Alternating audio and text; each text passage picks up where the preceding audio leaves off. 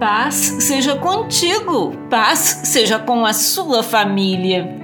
E eu a semearei para mim na terra e terei misericórdia daquela que não obteve misericórdia, e direi aos que não eram meu povo: Tu és meu povo, e dirão: Tu és o meu Deus. Oséias capítulo 2, versículo 23. Uma vez morto para todas as coisas da vida, amor e piedade, o Senhor, em sua insondável misericórdia, nos arrancou de nosso leito de pó e cinzas e soprou seu espírito de nova vida em nós. Nós não éramos seu povo, nós não éramos seus filhos.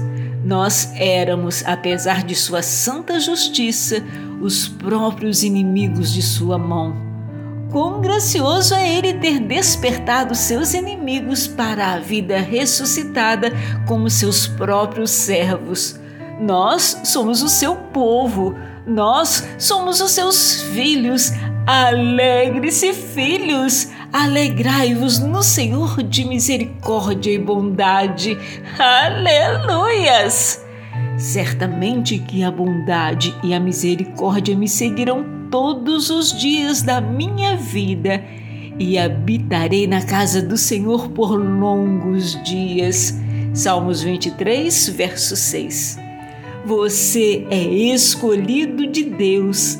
Viva a bondade de Deus todos os dias da sua vida. Deus te abençoe e te guarde.